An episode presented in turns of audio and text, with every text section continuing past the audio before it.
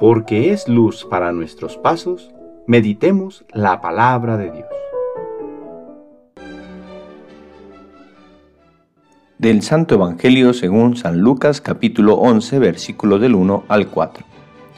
Un día Jesús estaba orando y cuando terminó, uno de sus discípulos le dijo, Señor, enséñanos a orar como Juan enseñó a sus discípulos.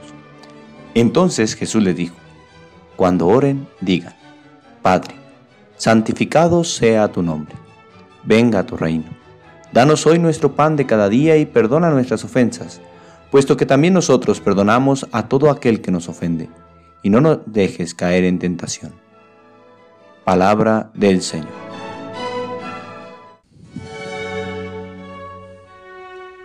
Miércoles de la vigésimo séptima semana del tiempo ordinario.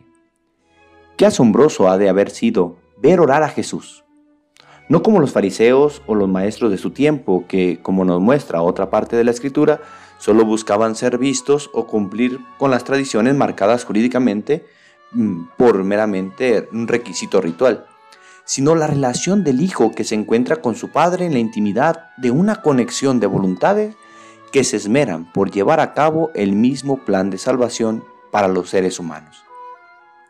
De este asombro surge entonces la petición, enséñanos a orar, como Juan, como los otros maestros lo hacen con sus discípulos.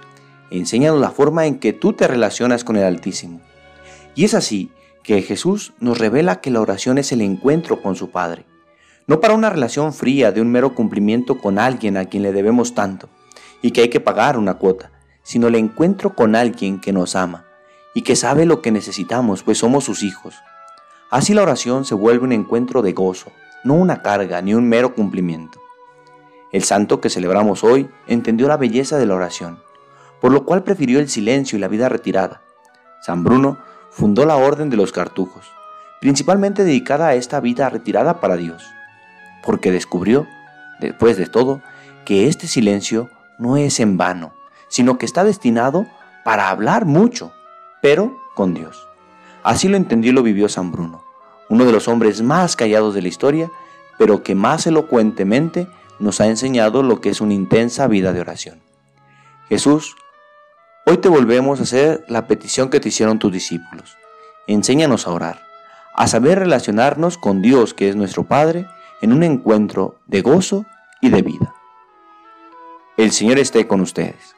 La bendición de Dios Todopoderoso, Padre, Hijo y Espíritu Santo, descienda sobre ustedes y les acompañe siempre. Que tengan buen día.